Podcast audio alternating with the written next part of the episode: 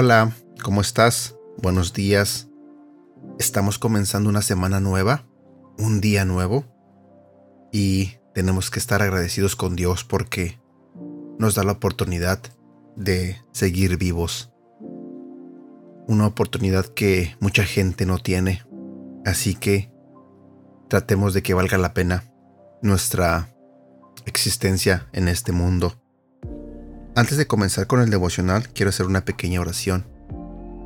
Padre nuestro que estás en los cielos, gracias Señor por darnos la oportunidad de seguir vivos.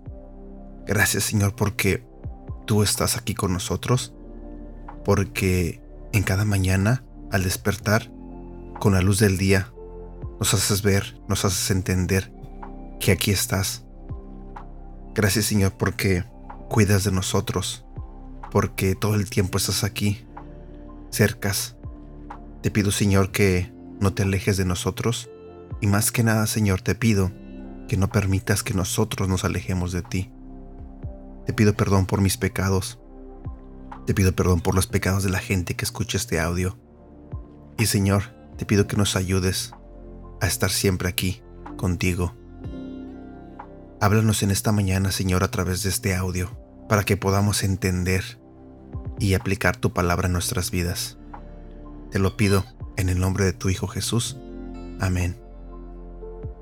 Jesús y su bondad. Ese es el título de tema del día de hoy. La bondad se refiere a la cualidad de una persona que es misericordiosa, buena, clemente, compasiva y generosa. La Biblia nos habla de la bondad de Dios por su pueblo porque aunque el pueblo falló y pecó contra Dios en repetidas ocasiones, Dios siempre tuvo misericordia para perdonar cada falta que ellos cometían.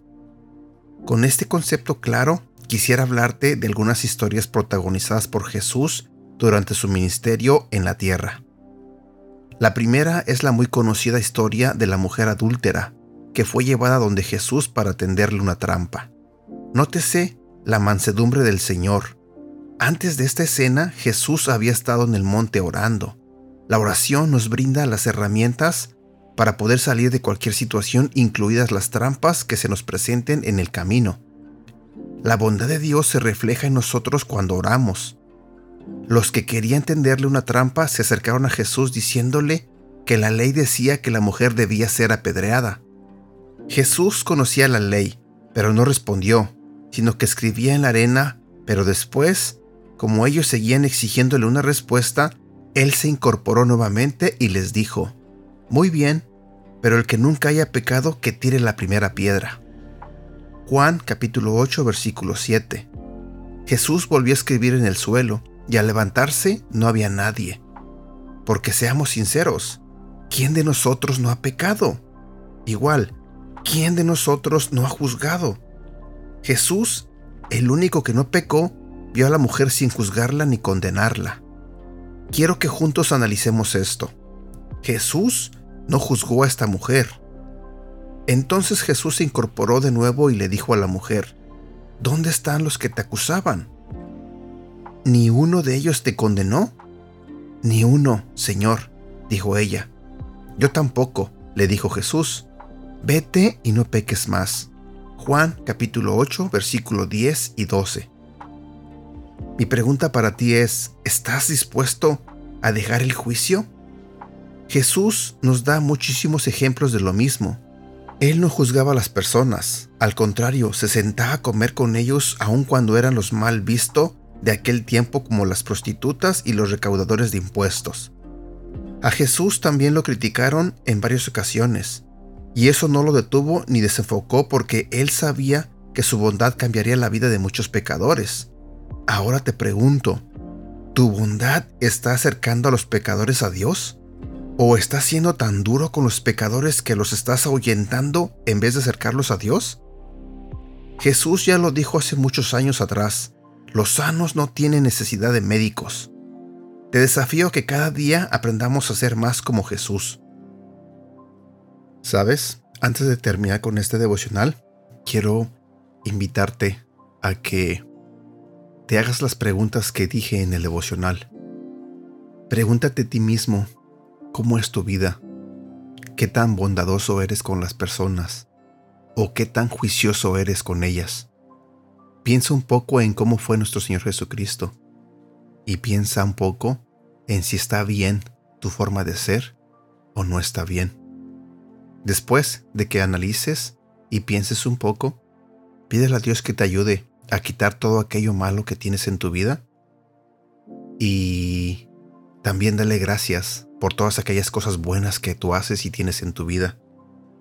Sé que este es un tema un poco difícil eh, de llevar a cabo en nuestras vidas porque muchos de nosotros tendemos a reaccionar rápidamente cuando se presentan ciertas circunstancias o situaciones.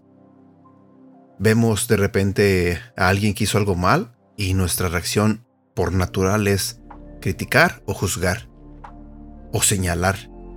Pero muchas veces nosotros somos los que cometemos los errores o los pecados y no nos gusta cuando nos señalan, nos apuntan o nos juzgan. Pienso que tenemos que ser un poco más como nuestro Señor Jesucristo, o al menos intentar serlo, y no acostumbrarnos a, a lo mismo de siempre. No creas que porque tú sientes que eres así, siempre vas a ser así, en no ser bondadoso. Siempre hay una oportunidad para quitar los malos hábitos de nuestras vidas y agregar buenos hábitos. Especialmente ahora que estamos empezando un año nuevo y podemos proponernos a agregar hábitos nuevos a nuestra vida. Podemos proponernos ser más como nuestro Señor Jesucristo.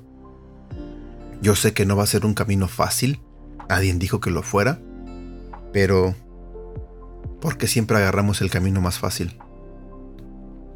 ¿Por qué? ¿Lo has pensado? Bueno, te dejo con esta idea, piénsala, medítala y espero que Dios te ayude a hacer cambios buenos en tu vida. Espero que tengas un bonito día, cuídate y que Dios te bendiga.